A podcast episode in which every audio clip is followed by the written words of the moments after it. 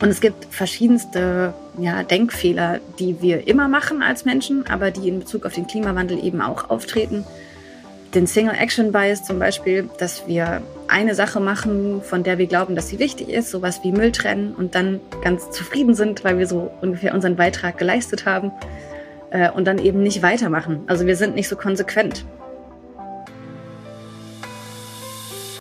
Gewinne Zukunft. Der Podcast, der dich dabei unterstützt, dein Unternehmen erfolgreich klimakompatibel zu gestalten. Hier lernst du direkt von den Menschen, die die Nachhaltigkeitstransformation als Pioniere entscheidend vorantreiben. Mein Name ist Zackers und ich freue mich, dich mit an Bord zu haben. Ich finde es klasse, dass IBM meine Mission und meinen Podcast unterstützt und daher gibt es in unter 60 Sekunden einen Einblick in ein für mich spannendes IBM Sustainability Offering. Nutzerzentriert, nutzerzentriert, nutzerzentriert. Eines der bestimmten Mantras von Unternehmen in den letzten Jahren braucht dringend ein Upgrade. Denn klar, die Produkte und Services, die mit konsequenter Ausrichtung auf die UserInnen entstehen, sind in der Regel fantastisch, aber nicht zwangsläufig nachhaltig. Gleichzeitig werden rund 80 Prozent der ökologischen Auswirkungen eines Produkts bereits in der Entwurfsphase festgelegt. Wie DesignerInnen und StrategInnen daher vorgehen, ist grundlegend wichtig. IBM iX hat daher schon verschiedene Planeten- und menschenzentrierte Denkweisen, Tools und Prozesse etabliert. So können schon ganz am Anfang der Produktentwicklung die langfristigen Auswirkungen oder das Einzahlen auf die SDGs berücksichtigt werden. Das neue Mantra, das sich in meinen Augen also etablieren muss, heißt Planet Centric. Mehr zur Planet-Centric Arbeitsweise bei IBM iX findet ihr über die Show Notes oder bei IBM Sustainability Expert Ramon Di Canio auf LinkedIn. Und jetzt viel Spaß mit der Folge. Für alle, die neu dabei sind, das Abonnieren nicht vergessen. Für Gewinne Zukunft als noch recht jungen Podcast zählt jedes Abo. Also, ich bin euch dankbar für jeden, der mir folgt und ich freue mich, dass ihr mit an Bord seid. Anfang des Jahres habe ich Ihren Vortrag unerwarteterweise gesehen und bin ins Grübeln gekommen. Ich habe mir Ihr Buch bestellt, Klima im Kopf. Und als ich das gelesen hatte, wusste ich, Mist, ich habe bisher echt viel falsch gemacht oder zumindest nicht formvollendet. Ich muss mich nochmal hinsetzen und muss mir grundsätzlich Gedanken drüber machen, ob ich immer nur Technologie und Fakten zum Klimawandel kommuniziere oder ob ich anfange, mir auch Gedanken über die Gefühle zu machen und dessen, was in Menschen passiert, wenn sie sich mit dem Klimawandel beschäftigen. Und ich habe gemerkt, ich brauche ein wirklich komplett neues Lernfeld, wenn ich in der Gesellschaft oder in Organisationen wirksam werden will, nämlich Psychologie im Kontext von Klimawandel. Und daher freue ich mich enorm, dass ihr heute im Podcast ist, sozusagen als mein Crashkurs und hoffentlich auch euer Crashkurs für ein komplett neues Feld. Herzlich willkommen, Katharina van Bronswijk. Hallo, ich freue mich da zu sein. Katharina, du bist Psychologin, Psychotherapeutin, Praktizierende und vor allem auch Sprecherin der Psychologist for Future. Hast dich wirklich in der Tiefe damit beschäftigt, was ich über mich selber wissen muss, über meine eigene Psyche, wenn es um den Klimawandel geht und was aber auch ich darüber muss, wissen muss, was es in anderen Menschen auslöst, was ja unglaublich relevant dafür ist, wenn ich in Organisationen oder in der Gesellschaft wirksam werden will. Warum müssen wir überhaupt über Gefühle reden? Na, ich glaube, dass es nicht nur um die Gefühle geht, sondern grundsätzlich ähm, um die psychologischen Faktoren, weil der Klimawandel ja menschengemacht ist. Und die Psychologie ist die Wissenschaft über das menschliche Verhalten und Erleben. Und es gibt ja einfach diese Lücke zwischen dem, was wir wissen, was wir tun müssten, und dem, was wir tatsächlich tun. Und da brauchen wir die Wissenschaft, ähm, in dem Fall die Psychologie, die diese Lücke zwischen dem Verhalten und dem Wissen irgendwie erklären kann. Und da geht es zum Beispiel um die allgemeine Psychologie, die unsere Gehirngedächtnisprozesse erklären kann. Es geht um die Umweltpsychologie, die umweltrelevantes Verhalten erklärt schon seit Jahrzehnten, da Modelle macht, ähm, wie das zustande kommt, warum Menschen die Umwelt schützen oder auch nicht. Ähm, wir brauchen natürlich auch leider mittlerweile die klinische Psychologie, wo es eben darum geht, inwiefern unsere psychische Gesundheit durch den Klimawandel beeinträchtigt ist. Ähm, also es gibt ganz, ganz viele Facetten und natürlich sind unsere Emotionen als unsere Motivatoren, würde ich jetzt mal sagen, ein wesentlicher Teil davon, warum und ob wir ins Handeln kommen. Ich habe, nachdem ich mich, also deinen Vortrag gehört und dein Buch gelesen habe, gefragt, was läuft bisher vielleicht alles falsch Also ne, normalerweise geht man davon aus, noch nicht genug Leute haben wirklich genug Klimafakten und wissen nicht um die tollen Lösungen, die es gibt. Aber äh, seien wir ehrlich, eigentlich weiß jeder in dieser Gesellschaft bereits, dass wir schon längst auf einem Weg in eine Drei-Grad-Welt sind aktuell. Ähm, das heißt, ist es vielleicht gar nicht eine Frage des Wissens und der technischen Lösung, sondern eine Frage dessen, dass Menschen einfach ganz anders auf diese Fakten reagieren oder sehr unterschiedlich? Genau, also ich würde sagen, ein Aspekt ist, dass ja jeder seine individuellen Filter hat in der Wahrnehmung und ähm, ein Filter davon ist die eigene Ideologie, die politische Anschauung, die man hat. Und das führt dazu, dass wir Fakten ganz unterschiedlich interpretieren. Das heißt, nur weil ein Wissenschaftler mir bestimmte Fakten nahebringt, heißt es das nicht, dass ich das genauso verstehe, wie er das meint. Ähm, und die nächste Frage ist dann, was mache ich mit diesen Fakten? Sind die für mich eigentlich irgendwie relevant oder nicht? Da sind wir bei den Werten, die äh, der Nährboden dafür sind, ob diese Fakten eine Relevanz für uns haben. Ähm, also grob gesagt, wenn mir der Amazonas am Arsch vorbeigeht, dann interessiert mich das auch nicht, wenn der abgeholzt wird. Ähm, auch wenn die Information dieselbe ist wie bei jemandem, der danach auf Demos geht. Ähm, und dann ist eben auch noch die Frage, fühle ich mich, grob gesagt, für diesen Wandel eigentlich zuständig? Also bin ich der Meinung, dass ich da jetzt was tun muss oder bin ich der Meinung, dass das jemand anders tun sollte? Sehe ich für mich überhaupt die Handlungsoptionen und glaube ich, dass diese Handlungsoptionen eine ausreichende Wirkung haben? Also auch die Handlungsergebniserwartungen, so nennt man das dann so ein bisschen holprig in der Psychologie. Also glaube ich eigentlich, dass das, was ich an Handlungsoptionen geboten bekomme, zum Beispiel in den Konsumentscheidungen, tatsächlich einen Unterschied macht. Und wenn ich nicht den direkten Effekt sehe zwischen meiner Autofahrt und dem sterbenden Baum im Amazonas, dann, dann motiviert mich das nicht so sehr, weil Menschen eher auf kurzfristige Konsequenzen reagieren und eben nicht so gut in langfristiger Handlungsplanung sind oder so in Belohnungsaufschub nennt man es dann. Also das heißt, die Konsequenzen sind einfach viel zu weit weg. In deinem Buch schreibst du auch von den MAPA, den Most Affected, ähm, ich glaube, People. Das heißt, äh, die Menschen, die es als erstes trifft, sind natürlich nicht in unseren Breitengraden anzutreffen. Jetzt mit dem A-Teil hatten wir das allererste wirklich persönliche Erlebnis von den Folgen dessen, was da auf uns zukommt. Jetzt wollen wir ja nicht nur in der Gesellschaft wirksam werden, sondern auch in Unternehmen. Und ich glaube, das Unternehmen sind ja auch nur ein Abbild der Gesellschaft. Da sind die gleichen Menschen mit den gleichen Gefühlen, mit den gleichen Reaktionen. Was muss ich jetzt als Entscheider in, in einem Unternehmen wissen? Also, wenn wir bisher alle wissen, wie der Klimawandel ist, aber ganz unterschiedlich darauf reagieren, äh, was machen wir bisher falsch? Ich glaube, erstmal ist das nicht falsch. Es ist, glaube ich, einfach nur wichtig, das zu wissen.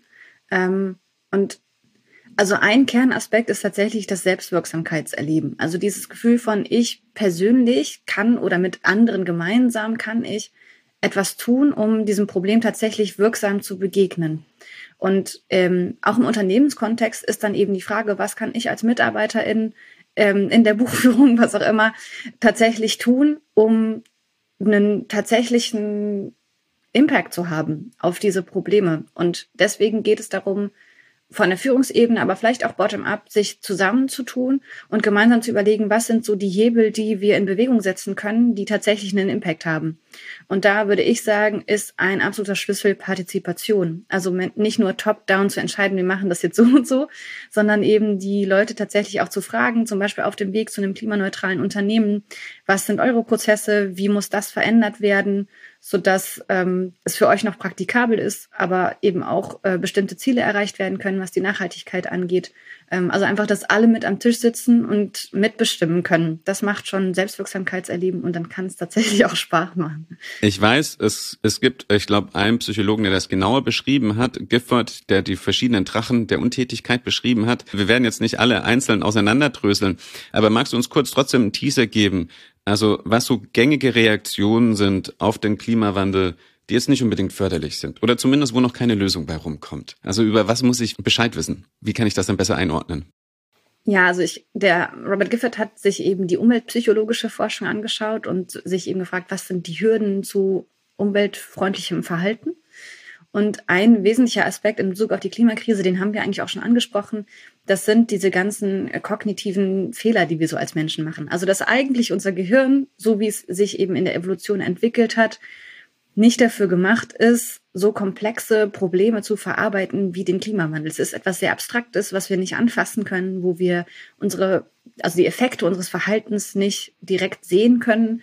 Ähm, etwas, was eigentlich auch irgendwie unfassbar ist, dass wir als Menschen das ganze Ökosystem zerstören und das äh, Klima verändern können. Das ist ja irgendwie unvorstellbar. Ähm, und es gibt verschiedenste ja, Denkfehler, die wir immer machen als Menschen, aber die in Bezug auf den Klimawandel eben auch auftreten. Ähm, den Single Action Bias zum Beispiel, dass wir eine Sache machen, von der wir glauben, dass sie wichtig ist, sowas wie Müll trennen und dann ganz zufrieden sind, weil wir so ungefähr unseren Beitrag geleistet haben äh, und dann eben nicht weitermachen. Also wir sind nicht so konsequent. Das heißt also zum Beispiel, ich habe so das Gefühl, geil, ich mache einen Podcast zum Thema Klimawandel, bin ich schon ganz vorne mit dabei, dann kann ich mich jetzt auch wieder beim Sharing nicht in das E-Auto, sondern in den Verbrenner setzen, weil ich habe ja schon mal was Gutes gemacht. Das gleicht das andere übel aus, so ungefähr. Genau. Und also so ähnlich damit verwandt ist ähm, sozusagen auch das begrenzte Handeln oder die äh, die Rebound-Effekte, die es natürlich gibt. Also dieses, jetzt habe ich mir ein E-Auto gekauft und dann fährt man viel mehr Auto, als man vorher gefahren ist, weil erstens macht es Spaß und zweitens ist es ja umweltfreundlich, man muss nicht mehr so ein schlechtes Gewissen haben. Und das führt dann eben zu einem erhöhten Energieverbrauch. Gibt es sonst noch Tricks, die uns die Psyche spielen, also in Bezug auf, auf uns selbst, um die ich wissen sollte? Ich glaube, wichtig ist, sich klar zu machen, dass wir als Menschen mehr Mitläufer sind, als wir eigentlich gerne zugeben. Also soziale Normen haben einen extrem großen Einfluss auf unser Verhalten. Ähm, mehr als man so tatsächlich gerne zugeben würde. Ähm, zum Beispiel, also soziale Normen können alles Mögliche sein. Das können Gesetze sein, die Einfluss auf unser Verhalten haben. Das sind dann festgeschriebene soziale Normen. Aber es gibt auch sowas wie Trampelpfade zum Beispiel. Das ist dann so, da wird mir nahegelegt, dass es okay ist, da lang zu gehen. Und dann mache ich das vielleicht auch. Und wir leben ja in einem Kontext, in dem es total normal ist, ähm, Dinge zu tun, die dem Klima schaden und die Umwelt zerstören. Ähm, und deswegen hinterfragen wir das gar nicht unbedingt. Also es ist ja total normal und die Infrastruktur ist entsprechend auch, dass man Auto fährt. Ähm, das erstmal zu hinterfragen, ist dann ein totaler Effort. Und äh, dann fand ich noch spannend, hast du gesagt, haben wir so ein Positive Bias, also dass wir uns selbst eigentlich immer eher positiver ähm, darstellen oder zumindest unser eigenes Selbstbild ein bisschen positiv verzerrt ist. Was bedeutet das? Äh, ja, das ist ein Effekt. Ähm, der Positivity Bias bezieht sich aber zum Beispiel auch auf ähm, negative Konsequenzen oder auf eine potenziell katastrophale Zukunft wie den Klimawandel. Ähm, und zwar, dass wir immer der Meinung sind, ja, das stimmt, aber es, bei mir wird's anders laufen. Also typisches Beispiel sind äh, RaucherInnen, die glaube ich, alle wissen, dass Rauchen Lungenkrebs verursachen kann. Ähm, aber man geht irgendwie immer davon aus, ja, natürlich, aber nicht bei mir. Und beim Klimawandel ist es ganz genauso, dass wir zum Beispiel mit diesen ganzen Prognosen zu Extremwetterereignissen irgendwie davon ausgehen, ja klar, aber nicht bei mir. Also mein Haus wird dann nicht weggeschwemmt. Also ja klar, im Ahrtal, aber Berlin, ne, kein Problem. Oder Hamburg, die Elbe hier, zumindest in Eimsbüttel, wird's mich nicht erwischen. Ja, oder bei der Hitze, dass wir denken, ja, natürlich ist das unangenehm, aber ich werde schon irgendwie damit klarkommen. Also wir sind übertrieben optimistisch und gehen eben davon aus, dass die negativen Konsequenzen uns nicht so treffen werden, wie das andere trifft. Okay, also das heißt, ich gehe selber davon aus, dass es uns nicht so hart treffen wird. Auf ein Unternehmen übertragen heißt das, okay, Klimawandel, Disruption der Logistikkette, vielleicht Arbeitskräfte, die bei der bestimmten Hitze auch unproduktiv werden, all diese Faktoren, die auf uns zukommen, auch in Deutschland und schon vor allem auch in der Lieferkette in Indien oder Pakistan, wo ja jetzt schon ganz konkret Arbeitskräfte durch Überschwemmung oder über, äh, Überhitzung betroffen sind betrifft uns erstmal nicht so schnell. Vielleicht eher die anderen. Das ein Problem, dass wir das falsch einschätzen und dass wir uns dann, wenn ich das richtig verstanden habe, auch einfach nicht so sehr aus der Deckung trauen, wie wir uns selbst sehen. Ich nehme an, wir sehen uns alle ein kleines bisschen eher als Pioniere und Vorreiter, aber dann sind wir doch soziale Tiere und wenn wir sehen, der Rest der Herde äh, ist jetzt noch nicht so proaktiv dabei, vom Auto auf die Bahn umzusteigen oder gönnt sich dann doch irgendwie immer noch einen Kaffeebecher, anstatt die eigene Thermoskanne mitzubringen. So Kleinigkeiten gibt's auch im großen Maßstab. Die anderen Firmen setzen auch eher noch auf Offsetting, anstatt dass sie wirklich ihr Geschäftsmodell transformieren. Dann bin ich da vielleicht doch eher in der Warteposition, als dass ich vor, vorne wegstürme. Absolut. Das sind jetzt Dinge, die ich über mich selber wissen muss, um wirklich zu verstehen, wo ich mich selber austrickse, ein kleines bisschen zumindest. Und wenn jetzt in Bezug auf die anderen, also im Buch beschreibst du auch eben, ne, es ist ja ist durchaus kolossales existenzielles Problem der Klimawandel, der sehr sehr viele negative Gefühle auslöst. Und das heißt, wenn es jemand mir nicht zuhören will bei dem Thema oder auch nicht aktiv wird, dann heißt das vielleicht nicht, dass er die Fakten leugnet, sondern dass das seine Art ist, irgendwie mit Angst umzugehen, mit Trauer um darum, dass vielleicht seine Kinder nicht das Leben haben werden, das wir haben werden oder dergleichen. Also was sind so gängige Gefühle, die vielleicht dahinter stecken? Also ich glaube, dass es ganz normal ist, dass wir alle so in unterschiedlichen Verarbeitungsstadien sind, was diese Informationen angeht. Am Anfang steht häufig eben eine Leugnung oder ein nicht wahrhaben wollen von dem, was da von der Wissenschaft verlautbart wird. Ähm, das ist aber tatsächlich ein ziemlich geringer Anteil der Bevölkerung. Also Menschen, die tatsächlich in Deutschland sagen, den menschengemachten Klimawandel gibt's nicht, das sind sechs Prozent der Bevölkerung in einer Erhebung 2019 war es, glaube ich. Ähm, das heißt, sich mit Wenig denen zu beschäftigen Aluhüte. lohnt sich nicht so richtig, weil ähm, das irgendwie vergeudete hm. Liebesmüh ist. Die meisten Leute befinden sich so in den Stadien der Informationsverarbeitung danach. Und das eine ist, dass wir erstmal ähm, sehr gut daran sind, mit dem Finger auf andere Leute zu zeigen und zu erwarten, dass die zuerst was machen müssen. Also ähm, so ein bisschen trotzig reagieren und sagen, ja, warum soll ich denn, wenn der Nachbar nicht, wenn die Chinesen nicht, wenn die Politik nicht, die Wirtschaft, wer auch immer. Ähm, also wir versuchen gerne erstmal die Verantwortung von uns selber wegzulenken. Und ich glaube, da ist es wichtig, dass man sich auf seinen Hosenboden setzt und sich tatsächlich überlegt, was ist denn meine Verantwortung? Und nicht nur so alibimäßig anfängt mit so Greenwashing-Efforts, sondern tatsächlich ähm, eine gute Bilanz äh, macht und ein, Start ist da tatsächlich, sich anzugucken, was ist mein CO2-Fußabdruck, vielleicht auch als Unternehmen ähm, ein entsprechendes Gutachten in Auftrag zu geben und dann zu gucken, was ist der Impact, den wir tatsächlich haben ähm, und wo sind die Stellschrauben, an denen wir ansetzen können. Und man kann mit Low-Hanging Fruits anfangen. Ich würde sagen, erstmal die großen Stellschrauben rausnehmen. Dann hat man äh, sehr schnell große Effekte. Ähm, und dann gibt's aber häufig, und das sind, glaube ich, sehr viele Menschen in unserer Gesellschaft, so einen Moment von Resignation und von Überforderung und wo man so denkt, scheiße, dieses Problem ist einfach zu groß für mich als Einzelperson. Ich kann da irgendwie gar nicht so richtig was machen. Man ist irgendwie überwältigt und ähm, ich kann mir das im Business-Kontext genauso vorstellen, dass man den Eindruck hat, ja, okay, wenn wir uns jetzt ändern, dann heißt es ja nicht, dass die ganze Wirtschaft mitzieht und dass das tatsächlich einen Impact hat.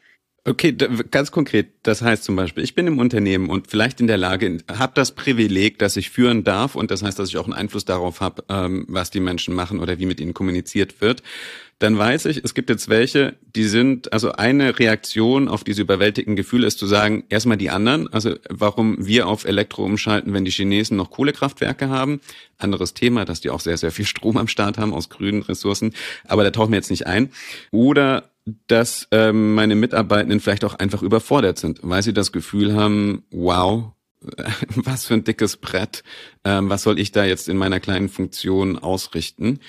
Wie gehe ich damit um? Also weil jetzt nur zu sagen, wir machen Footprint, das ist ja ein technischer Vorgang, das ist ja eine Anweisung und jetzt sammeln wir Daten, das ist ja noch kein Eingehen auf die Gefühle. Genau, also ich glaube, wichtig ist eben die Partizipation, um Selbstwirksamkeit zu ermöglichen. Das habe ich ja vorhin schon einmal erklärt.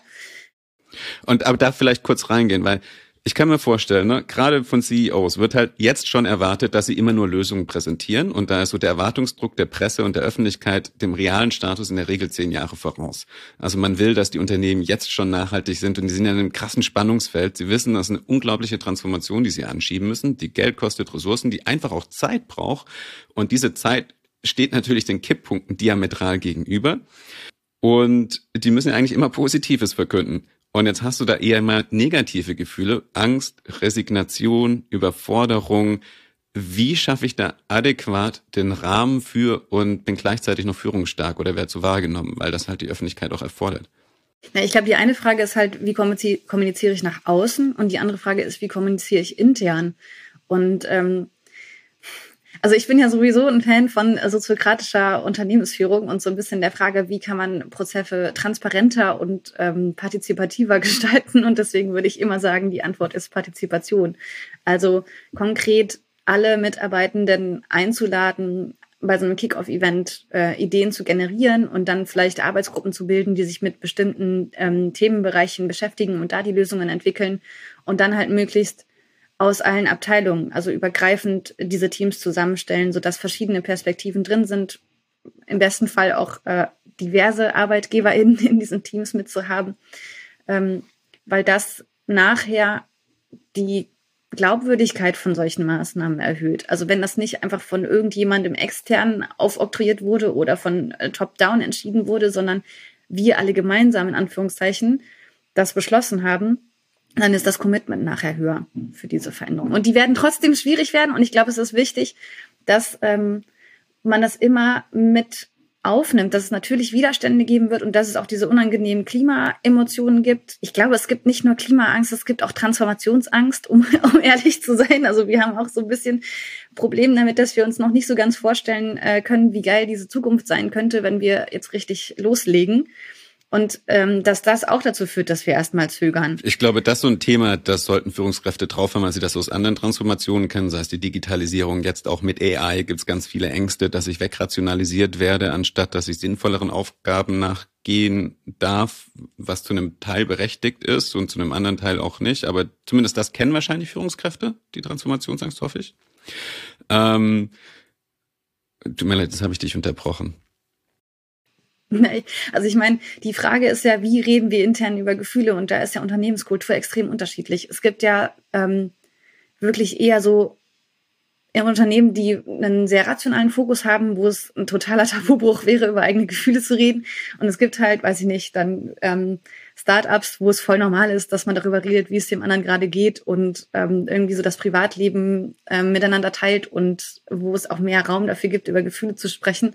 Ich glaube, deswegen ist das extrem unterschiedlich, ähm, wie man diese Emotionen dann mit einbinden kann. Ich glaube, erstmal ist ähm, wichtig, vielleicht zu benennen, dass das auftreten kann und dass es voll normal ist und dass das nichts Schlimmes ist, sondern tatsächlich ähm, motivierend sein kann. Du hast jetzt einen guten Punkt in die, in die, Runde geworfen, den ich nämlich auch ansprechen wollte. Also ich zum Beispiel bin jetzt auch nicht unbedingt der Vorzeigeheld, wenn es darum geht, meine eigenen Gefühle benennen oder teilen zu können. Das ist nicht unbedingt meine Stärke. Und da, da, da werfe ich mich jetzt auch nicht jubelschreiend in den Ring sozusagen. Und ich kann mir vorstellen, auch also in einer großen Unternehmenskultur, krass große Corporates, ist, sind Gefühle wahrscheinlich noch mehr ikidikit und vielleicht eben auch ein Zeichen von Schwäche fälschlicherweise. Also ich kann mir vorstellen, die Hürde ist groß. Wenn ich dich vorhin verstanden habe, aber heißt das nicht, dass ich jetzt zwangsläufig irgendwie so ein Happening draus machen muss und eine kollektive Therapiestunde? Wenn das Teil der Kultur ist und funktioniert gerne, aber das heißt, theoretisch muss ich noch nicht mal die Gefühle explizit benennen und ihnen Raum geben, sondern es reicht, dass ich Lösungsangebote und den Raum für Selbstwirksamkeit bereitstelle. Also allein quasi jetzt Partizipationsprojekte, was können wir machen, was können wir angehen, löst im Hintergrund schon die Gefühle, ohne dass ich sie jetzt explizit wirklich aufbereiten muss? Jein. Also ich glaube, dass es gut wäre, zu benennen, dass es Widerstände geben kann. Ähm, man, dann ist halt die Frage, wie framet man das? Man muss ja nicht sagen, wir reden jetzt über Gefühle, ähm, sondern man kann ja sagen, ähm, es geht jetzt darum, welche Widerstände auftauchen können ähm, und dann kann man das Unzufriedenheit nennen oder was weiß ich. Also da muss man immer so ein bisschen gucken, wie framet man das jetzt. Aber ich glaube schon, dass es wichtig ist, dass man einmal in den Raum stellt, dass es das geben wird und dass das voll normal ist und ähm, dass das mit aufgegriffen wird und dass es irgendwie Feedback-Möglichkeiten gibt, ähm, wo man dann halt seine Unzufriedenheit auch anbringen kann. Also dass es irgendeine Kanalisierungsrichtung für diese Gefühle gibt, ähm, weil ja teilweise die Angst, die uns motiviert, den Wandel voranzutreiben und die Angst vor der Transformation sich ja auch diametral gegenüberstehen. Und dann ist so ein bisschen die Frage, was passiert dann? Ähm, das heißt, irgendeine Kanalisierungsrichtung muss es geben. Und Menschen verarbeiten solche Situationen ja auch ganz unterschiedlich. Manche sind total motiviert und wollen gerne voran und manche Leute haben viel mehr Angst vor den negativen Konsequenzen und dann brauchen die einfach unterschiedliches. Und deswegen muss es Orte dafür geben, diese Unzufriedenheit irgendwie anzubringen und das auszuhandeln. Und das kann, also muss kein Gesprächskreis sein, wo man jetzt über seine Gefühle redet, sondern das kann halt auch einfach dann in der inhaltlichen Debatte auftauchen. Wichtig ist halt, sich darauf vorzubereiten, dass diese Debatten nicht nur faktengetrieben, sondern auch emotional werden können. Ähm, genau, und das halt mit einzubeziehen.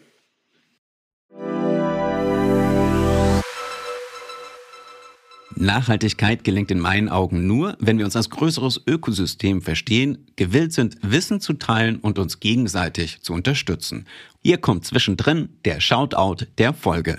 Aktuell will Berlin als Stadt erst bis 2045 klimaneutral sein. Und da wir alle wissen, wie lange Großprojekte in Berlin brauchen, können wir davon ausgehen, dass es dann frühestens 2060 auch wirklich erreicht wäre. Das wäre also nicht nur viel zu spät, sondern ist in meinen Augen auch unserer Hauptstadt schlichtweg ungebührend, gerade auch im Wettbewerb mit anderen europäischen Großstädten, die deutlich ambitioniertere Ziele haben.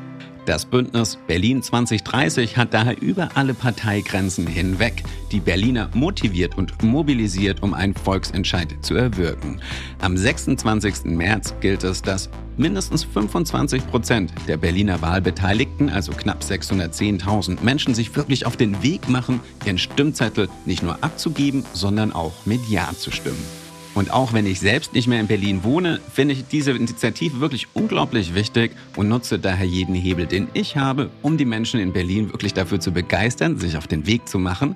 Und ich denke, jeder, der zuhört, Berliner Freunde hat oder vielleicht sogar selbst in Berlin wohnt, kann das als fantastische Gelegenheit nutzen, hier das Wissen aus dieser Folge anzuwenden und die Freunde, Bekannte oder Kollegen für ein ambitionierteres Klimaziel zu begeistern. Mehr Infos gibt's auf berlin2030.org oder über den Link in den Show Notes. Und jetzt geht's weiter mit Katharina. Und gleichzeitig gibt es ja durchaus auch das andere Ende, nehme ich mal an die Übersprungshandlung, dass ich ähm, zwar nach außen hin ähm, als Aktivist im, The im Unternehmen das Thema vorantreibe, aber eigentlich vielleicht auch eher mit Panik dahinter am Werke bin, was vermutlich auch nicht unbedingt wirksam ist oder anschlussfähig. Also vielleicht muss ich noch mal was zum evolutionären Sinn. Gibt es so einen übertriebenen Aktivismus, so einen Übersprungsaktivismus? Vielleicht zum evolutionären Sinn von Gefühlen. Also Emotionen sind erstmal also die unangenehmen Emotionen sind Warnleuchten. Die sagen uns, dass irgendwas schief geht ähm, und dass wir was ändern müssen. Wut ist die Emotion, die wir empfinden, wenn wir was als ungerecht empfinden oder wenn unserer Zielerreichung was im Weg steht. Ähm, und es gibt ja extrem viele Gerechtigkeitsaspekte. Also schon dieses warum macht nicht der zuerst und warum soll ich jetzt anfangen und mich einschränken? Das sind schon allein, also allein schon so Wutdebatten eigentlich, wo das mit eine Rolle spielt. Äh, ganz, tut mir leid, auch wieder ganz konkret heißt das, äh, sorry, ich mache sie in so vielen Folgen ausgerechnet an diesem Thema fest Autofahren, aber es kennt halt jeder in seinem eigenen Leben, deswegen ist es so ein sehr, sehr relatable ähm, Beispiel. Das heißt, warum soll ich jetzt hier mich im Autoverkehr einschränken in der Stadt, ähm, wenn der auf dem Land noch fahren darf? Zum Beispiel. Oder warum soll ich jetzt mit den Öffentlichen zur, zur Firma kommen, wenn der, der noch ein bisschen weiter weg wohnt, nach wie vor einen Dienstwagen nehmen darf? Genau, sowas. Das sind dann so Gerechtigkeitsfragen. Ähm, und da spielt Wut eine Rolle. Das ist dann die Emotion, die uns evolutionär gesehen darauf hinweist, dass wir was als ungerecht wahrnehmen ähm, und uns dann die Hummel im Hintern macht, was zu tun. Und ähm, Angst ist das Gefühl, was uns auf Gefahren hinweist. Also die sagt uns, Achtung, Achtung, potenziell Extremwetterereignisse, das könnte extrem gesundheitsschädlich werden, was da auf uns zukommt. Ähm, dann macht das Handlungsdruck. Und absolute Panik, genauso wie wütende Ausraster, bringen uns natürlich nicht weiter, ähm, weil wir in dem Zustand nicht mehr gut denken können. Das heißt, erstmal geht es darum, diese Gefühle bei sich selber wahrzunehmen. Dafür muss es gar keinen öffentlichen Prozess geben und das in sich selbst zu regulieren und eben nicht die Kollegen, den Chef, wen auch immer, als Blitzableiter für die eigenen Gefühle zu benutzen. Ähm, und exzessiver Aktivismus kann so ein bisschen ähm, eine Ablenkungsstrategie von den eigenen Gefühlen sein. Also, dass ich versuche, das, was ich auf der emotionalen Ebene nicht verarbeitet habe, wegzuarbeiten. Und das ist jetzt nicht nur im Aktivismus ein Thema, sondern auch, glaube ich, bei anderen Workaholics manchmal relevant, dass die so ihre Probleme damit wegschieben, dass sie extrem viel arbeiten und dann muss man sich damit nicht beschäftigen. Ähm, also so exzessive Strategien ähm, in der Emotionsregulation. Und ich glaube, was total unterschätzt ist, sind tatsächlich auch Trauerprozesse. Und die brauchen häufig mehr Zeit und sind mehr so hintergründig. Das merkt man gar nicht so unbedingt in Diskussionen. Ähm, aber Trauer ist ja dazu da, als Heilungsschmerz der Seele Verluste zu verarbeiten. Das heißt, es gibt ja unglaublich viel, auf das wir, dass wir in Zukunft nicht mehr so machen ähm, können werden, wie wir das aktuell tun. Oder Dinge, die wir verlieren, Tierarten, die aussterben, ähm, ja, vielleicht auch Karrierechancen, die verloren gehen. Also, ähm, dass man plötzlich nicht mehr so reisen darf wie früher ähm, und ja, das sind auch ja Privilegien, von denen man sich verabschieden muss. Das heißt, ähm, da ist ganz viel, was wir irgendwie emotional verarbeiten und auch betrauern müssen. Und ähm, auch das ist ein wichtiger Prozess. Da hätte ich zwei Fragen zu, weil da wird es ja ein bisschen absurd oder zumindest komplex, dass ähm, Konsequenzen, die in der fernen Zukunft liegen, in 15, 20 Jahren, ich erstmal nicht so als ähm, unmittelbar wahrnehme, gleichzeitig aber trotzdem in der Lage bin, drüber oder dass es trotzdem Trauer auslöst, der Gedanke, dass ich vielleicht eben in 10, 20 Jahren nicht mehr so einfach in den Urlaub fliegen kann mit meinen Kindern oder meine Kinder in der Gesellschaft leben könnten, die vielleicht deutlich höhere Spannungen hat, als wir es jetzt heute haben. Ja, wobei ich glaube, ehrlich gesagt, dürfen wir jetzt schon nicht mehr in den Urlaub fliegen. oh ja, oh, okay, aber als Beispiel, als kann, kann ich stehen lassen. Ähm, aber das heißt also, wir verdrängen einerseits die Folgen, andererseits trauern wir real aber schon drüber, dass sich existenziell und äh, undiskutierbar was auf dieser Welt wirklich verändert und sehr, sehr viel am Aussterben ist. Ja, das kommt drauf an, wie gut wir halt diese Trauer zulassen können oder wie sehr wir das dann noch verdrängen. Und es gibt dann halt auch die, die auch da wieder in so einer Überreaktion sagen, ich hau jetzt erst recht auf den Putz, ähm, weil ist ja eh schon zu spät. Und ich glaube, das ist leider eine Tendenz, die ich in der letzten Zeit ähm, in der Berichterstattung zunehmend wahrnehme und auch in der gesellschaftlichen Debatte mehr wahrnehme als noch vor ein paar Jahren, dass es mehr Leute gibt, die sagen, ja, ist ja eh schon zu spät, dann ist jetzt auch egal.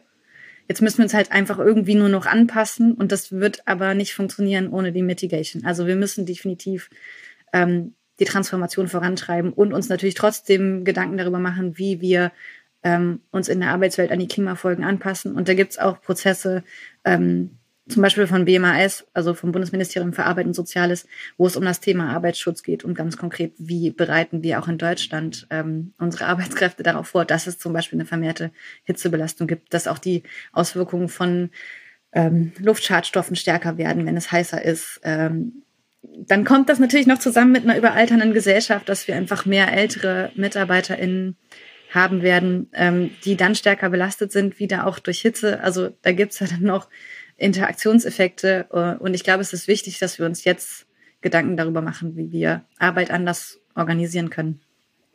Es gibt sehr, sehr viel zu tun. Äh, nebenher bemerkt, bei dir im Hintergrund ist Baustelle, also falls sich die Zuhörenden wundern, warum mal geklopft oder gebohrt wird, das lässt sich leider nicht ändern. Äh, dann lass uns mal gucken. Also welchen Begriff nehmen wir erst? Gehen wir auf Beyond Hope an. Das heißt, die Frage, ne, der, in vielerlei Hinsicht ist der Drops schon gelutscht. Also und wenn jetzt klar ist, dass wir vielleicht das 1,5 Grad Ziel gar nicht mehr realistisch erreichen können, was ist die Konsequenz daraus? Richten wir uns nur auf Adaption ein oder ähm, werden wir trotzdem noch aktiv? Und ich aus meiner persönlichen Historie kenne ich viel von dem, was du gesagt hast. Ne? Ich weiß nicht, vor zehn Jahren, als ich auch schon in dem Bereich ähm, moderiert habe und Dinge unternehmen wollte und auf die Beine gestellt habe, hatte ich innerlich definitiv noch so ein getriebenes Gefühl und auch Angst oder so, ne, dass es irgendwie, es hören noch nicht so viele zu, wir müssen und es ist fünf vor zwölf. Und ich glaube nicht, dass ich besonders wirksam war, weil ich in mir dieses Gefühl noch nicht richtig platziert hatte, das zu akzeptieren, dass es auch einfach sein kann, dass das Projekt Menschheit einfach keine endlose Schleife ist, sondern vielleicht auch, wie das persönliche Leben, äh, ein Enddatum hat oder zumindest eins, wo sich kolossal was verändern wird. Und das ist schon ein gewaltiges Gefühl, was man einsinken lassen muss. Und ich glaube, das hat bei mir ein paar Jahre gedauert. Und erst als ich dem in, in Frieden damit bin, habe ich das Gefühl, dass das, was ich in Bezug darauf unternehme, aber auch wirksamer ist, dass ich anschlussfähiger bin und eher aus einer Ruhe heraus das angehe, was halt einfach in meinem persönlichen Wirkungsfeld möglich ist. Insofern kann ich das persönlich nachvollziehen. Dauert vermutlich, vermutlich leider auch kein Prozess, den man beschleunigen kann. Also das ist immer äh, das Schwierige mit psychischen Prozessen, dass die halt ihre Zeit brauchen und gerade Trauer braucht ihre Zeit. Ähm, also solche Dinge zu verarbeiten, das kann man nicht von heute auf morgen einfach beschleunigen. Also wir sind keine Maschinen, das ist leider so. Das braucht seine Zeit. Ähm, ich glaube, also ja, man kann sozusagen mit der, dem Beyond Hope Mindset darauf reagieren. Das andere ist halt die absolute Hoffnungslosigkeit, ähm, die dann in eine Depression führen kann. Also wenn ich diese Hoffnung auf die Einhaltung zum Beispiel des 1,5 Grad Ziels oder dieser Grenze ähm, aufgebe, dann kann das einerseits dazu führen, dass ich aufgebe und depressiv werde und ähm, in dem Sinne hoffnungslos bin, als dass ich inaktiv werde und ähm, mich in meinem Leiden suhle. Und die andere Möglichkeit, die du jetzt angesprochen hast, eben das, was mit Beyond Hope gemeint ist, also jenseits der Hoffnung auf die Einhaltung von Zielen, ähm, Dinge zu tun, weil sie richtig sind. Also wertegeleitetes Handeln. Und ich sage immer, das ist, sich die Frage zu stellen, wer will ich gewesen sein? Ähm, also was soll mein Beitrag, meine Rolle in diesen katastrophalen Entwicklungen, aber auch in diesem Transformationsprozess gewesen sein, wenn ich jetzt am Ende meines Lebens auf das, was ich getan habe, zurückgucke, wer war ich denn dann? Also war ich der Prepper, der anderen Leuten irgendwie das, das Klopapier weghamstert? Ähm, oder war ich jemand, der anderen Leuten geholfen hat und der an den Lösungen gearbeitet hat und die vorangetrieben hat, ähm, sodass man für sich am Ende ja mit Frieden, ja, wie du gesagt hast, zurückblicken kann und sagen kann, ich war mehr Teil der Lösung als Teil des Problems. Äh, ich finde das ein sehr tiefgehendes Statement, äh, was mich persönlich auch berührt. Und ich glaube, das ist eine sehr gute Frage, die wahrscheinlich Sinn macht. Ne, wer will ich am Ende gewesen sein, wenn ich zurückgucke? Wir alle kennen die Fakten. Habe ich damals das getan, was in meinem Wirkungskreis möglich war und vielleicht auch unbequem war und um an den Anfang der Folge zurückzukommen, vielleicht auch noch nicht die Norm in der Gesellschaft war, wo ich mich aus der Deckung getraut habe. Aber kann ich zumindest dann jetzt schon und vor allem dann auch in ein paar Jahren in den Spiegel gucken und sagen, nice, ne? Ich bin stolz auf dich. Selbst wenn ein Teil der Welt brennt und wir bei zwei Grad gelandet sind, ähm, haben wir das Richtige getan und können es dann im besten Fall natürlich auch unseren ähm, Kindern erzählen. Das ist ein Teil, da muss man natürlich erstmal hinkommen. Und ich glaube, das ist ja auch so eine Ambivalenz, beides gleichzeitig auszuhalten. Dass man das Richtige tut, es aber vielleicht nicht genug ist, um die Welt so zu bewahren, wie wir sie jetzt kennen. Aber trotzdem merke ich an mir selbst, dass wenn ich so handle, dass ich de definitiv zufriedener durch die Welt gehe, in mir das Gefühl habe, auch konkurrenter zu handeln. Selbst wenn ich weiß, dass wenn ich die Bahn nehme, das jetzt nicht gleich die Welt rettet, habe ich in mir zumindest ein besseres Gefühl und bin wirksamer, habe weniger Widersprüche und weiß, dass, also ich merke an mir selber, dass die Motivation steigt, das nächste Projekt anzugehen, den nächsten Schritt zu machen, hier nochmal irgendwie ähm, im Leben was umzustellen, tatsächlich irgendwie ein bisschen unbequemer zu agieren und nicht nur die Bahn zu nehmen, sondern, ich weiß nicht, auch anders einzukaufen, auf Flüssigshampoo zu verzichten, es gibt ja viele kleine Punkte. Also ich merke, das ist ein sich selbst positiv verstärkender Prozess. Ja, und ja nicht nur bei dir, sondern auch bei anderen. Also das ist ja total ansteckend, wenn andere Leute sehen, krass, das geht. Man kann das machen. Also man kann auch statt zu fliegen mit der Bahn dahin fahren und es ist gar nicht so schlimm, weil der hat, äh, weiß ich nicht, unterwegs noch x E-Mails geschrieben und Sachen äh, gearbeitet und es war gar kein Produktivitätsverlust, dass er halt unterwegs war länger. Das heißt, es gibt auch positive Effekte bei der Psyche. Absolut. Und äh, natürlich, also auch soziale Effekte. Ähm, ich erzähle mal gerne von meinem besten Freund. Als ich den kennengelernt habe am Anfang des Studiums, ähm, war er FDP-Wähler und BMW-Fahrer und ich war Greenpeace-Aktive. ähm, also sehr unterschiedliche politische Einstellungen. Wir sind so ein bisschen der äh, Statistik zum Opfer gefallen. Wir haben in der ersten Vorlesung nebeneinander gesessen und es gibt Statistiken darüber, dass die Leute, die in der ersten Vorlesung nebeneinander gesessen haben, nachher am Ende des Studiums befreundet sind. Das ist auch bei uns so passiert. Ähm, und ich habe immer gedacht, ja, den kann ich eh nicht überzeugen, weil das ist so weit weg von dem, wie ich das mache, das brauche ich gar nicht erst probieren. Also eigentlich war es so ein bisschen Hilflosigkeit, die dazu geführt hat, dass ich den nicht missioniert habe. Und mittlerweile fährt er halt voll viel Fahrrad und ähm, geht verpackungsfrei einkaufen und so weiter. Und dann habe ich ihn irgendwann mal gefragt, warum machst du das eigentlich? Also wie ist es dazu gekommen? Und er so, ja, er hat sich das bei mir angeguckt und sich immer gedacht, warum macht die das? Und ähm, dann selber recherchiert und sich davon überzeugt, dass das gar nicht so bescheuert ist, was ich da mache. Ähm, das heißt, dadurch, dass ich ihn nicht missioniert habe, das hat er explizit gesagt, wenn du nur einmal versucht hättest, mich zu missionieren, dann hätte ich es nicht gemacht. So. Ähm, aber allein dadurch, dass ich sozusagen Vorbild war, ähm, hat er sich selber davon überzeugt. Und ich glaube, das ist wichtig, dass Menschen sich selber davon überzeugen, dass Dinge wichtig sind und nicht das Gefühl haben, dass ihnen das so aufgestopft wird. Ganz hoher Anspruch natürlich, weil das ja dann eher so der Gandhi-Weg ich glaube, das braucht sehr, sehr viel innere Stärke, um das so durchzuziehen und nicht ins Missionieren zu verfallen. Merke ich auch an mir selber immer wieder. Aber auch ganz spannend dabei, was ja mitschwingt, was du angesprochen hast, ähm, das werden wir nicht vertiefen, aber Climate Outreach und More in Common haben ja auch erforscht, welche Segmentierungen es in der Bevölkerung gibt. Die pragmatischen, die bewahrenden, die progressiven. Das ist nicht das gleiche wie eine politische Ausrichtung, aber es, es überlappt sich ein kleines bisschen. Und als FDP-Wähler wärst du zum Beispiel eher Teil der pragmatischen wahrscheinlich. Und was dahinter steht, sind ja einfach andere Werte. Und wenn ich zum Beispiel Teil der Bewahrenden, muss ich mir bewusst sein, dass der andere durch andere Werte getrieben ist. Und wenn ich ihn anspreche, muss ich auf der Werteebene reden, nicht auf der politischen Ebene oder nicht auf der Ebene der Alltagsentscheidungen. Auf der Werteebene haben wir alle einen Anknüpfungspunkt, um aktiv zu werden. Wir müssen es aber entpolitisieren und auf die Werteebene runterkommen, glaube ich. Das ist allerdings ein anderes Thema, kein psychologisches. Insofern. Naja, es ist schon auch Psychologie. Und ich glaube, wichtig ähm, in der Kommunikation mit Werten ist, dass man halt guckt, was ist der Wert bei dem anderen, für den, weswegen es für den re äh, relevant ist. Also was ist, was wäre sein Reason why zu handeln? Und das muss halt nicht meiner sein. Also ich bin vielleicht total motiviert von ähm, sozialer Gerechtigkeit und äh, bin gegen Tierleid und keine Ahnung. Und dem anderen geht's halt wirklich eher um Heimatschutz und wirtschaftliche Stabilität.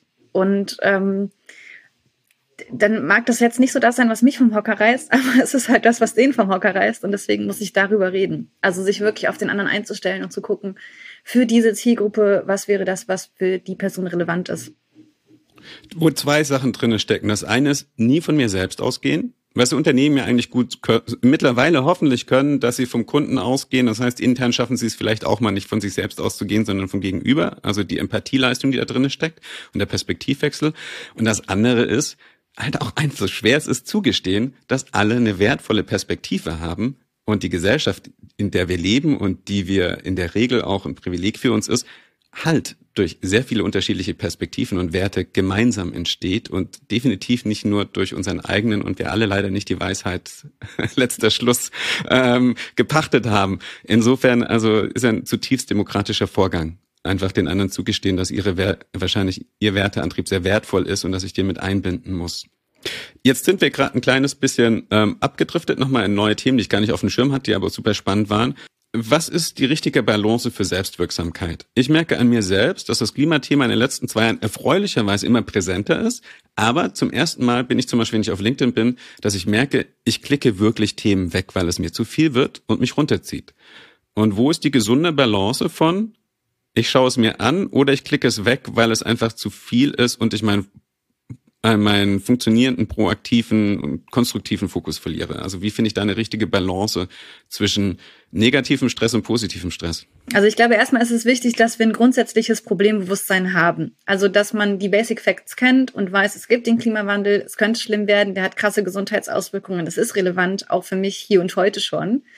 Ähm, aber ich glaube, man muss dann wirklich nicht alle Details noch lesen und die neuesten Krisenmeldungen und so weiter, weil das eher zu so einer Art Apokalypse-Müdigkeit führen kann. Das hatte Per Stocknes das genannt, ein Kollege aus Norwegen, ähm, auch Psychologe. Ähm, weil wir uns, weil wir dann einfach abstumpfen. Genauso wie wir abgestumpft sind vor dem Leid im globalen Süden, vor Hungersnöten und Krieg, dass wir, wenn wir das zu oft gesehen haben, dass uns dann irgendwie nicht mehr so betroffen macht. Und dann fällt diese Motivationsfunktion von diesen unangenehmen Gefühlen nämlich weg.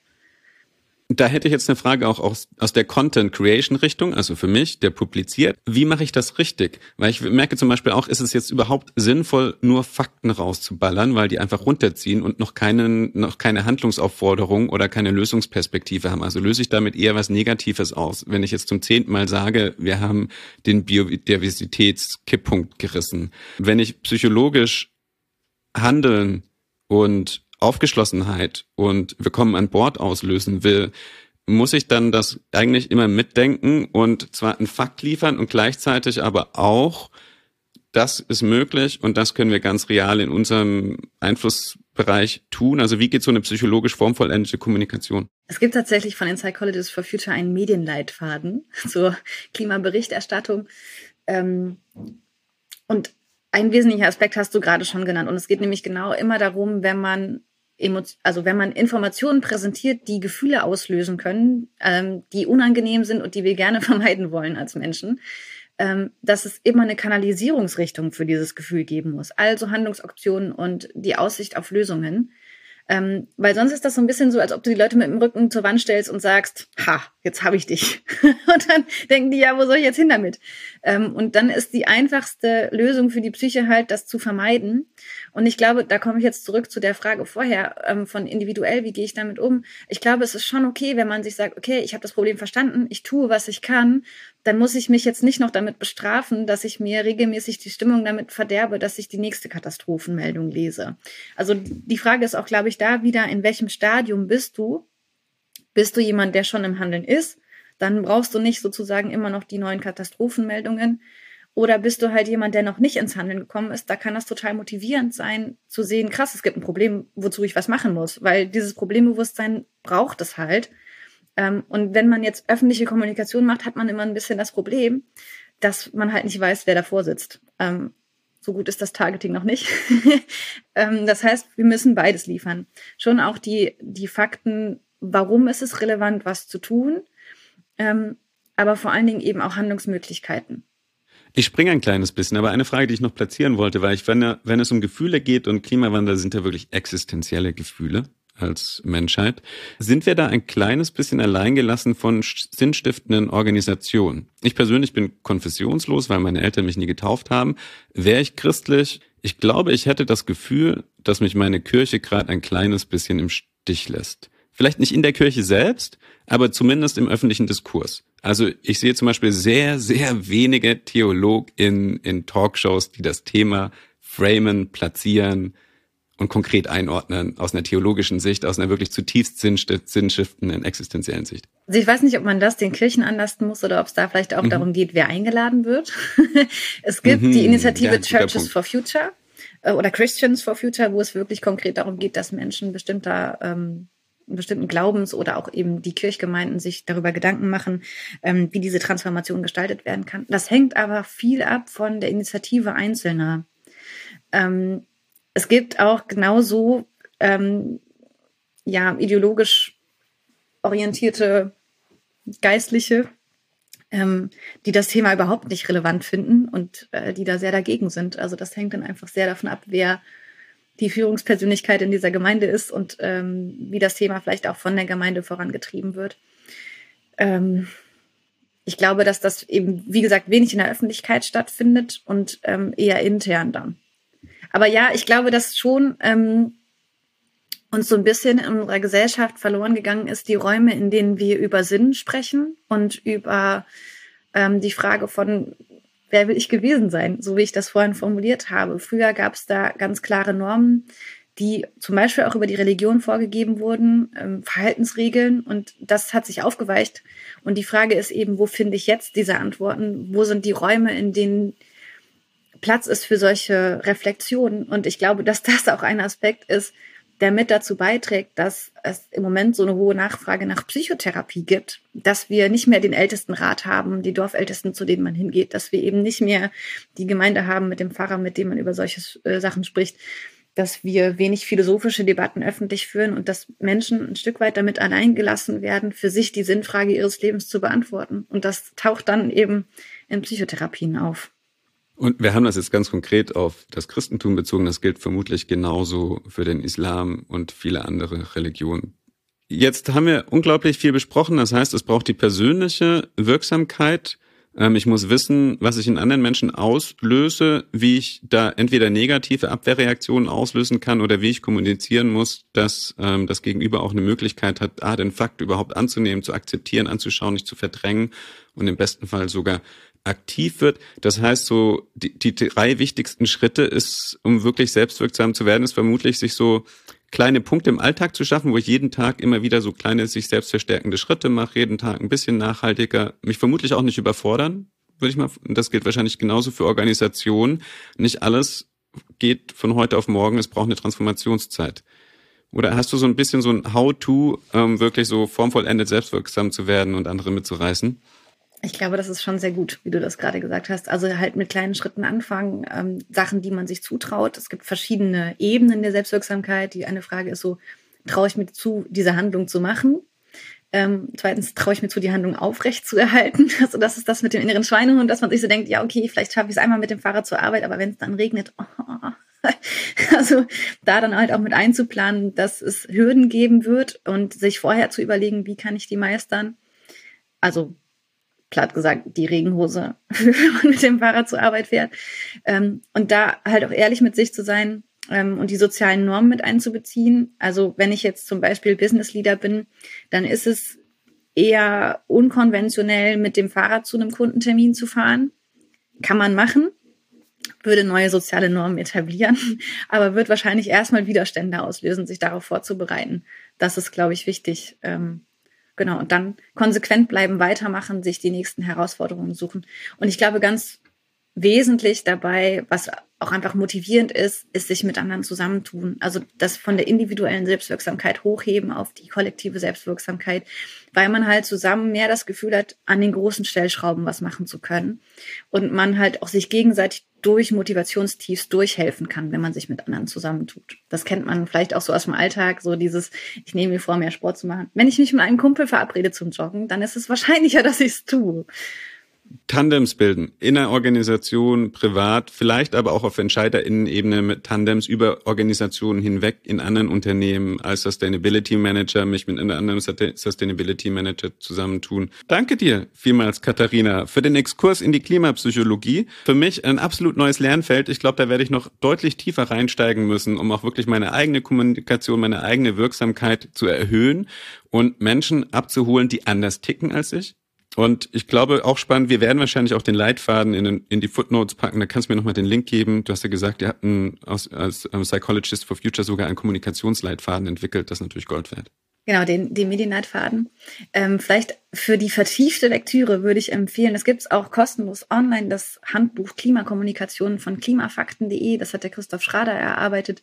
Ähm, das ist im Ökom Verlag auch als äh, Buch erschienen, aber man kann es online kostenlos lesen mit ganz vielen Weiterverlinkungen. Es ist ein extrem umfangreiches Werk, aber auch äh, sehr schön geschrieben mit ganz vielen konkreten Tipps für, was man dann in der Kommunikation anders machen kann. Großartig. Also wir haben zwei kostenlose Ressourcen, Klimafakten, äh, wir haben den Medienleitfaden und wir haben natürlich noch als drittes dein wunderbares Buch Klima im Kopf was sich sehr flüssig und sehr schnell liest. Also ich kann es ihm nur jedem empfehlen. Das ist ein Buch, das ihr euch bestellt, das dann nicht irgendwo im Regal liegt und ein Jahr später vielleicht dann doch mal gelesen wird, sondern es ist eins, wenn man die ersten drei Seiten gelesen hat, hat man schnell auch die nächsten 200 gelesen und dann ist man schon durch und deutlich schlauer. Also das Buch kann ich wirklich nur von vollem Herzen, mit vollem Herzen empfehlen. Danke dir, Katharina, für deine Zeit heute. Danke für die Einladung.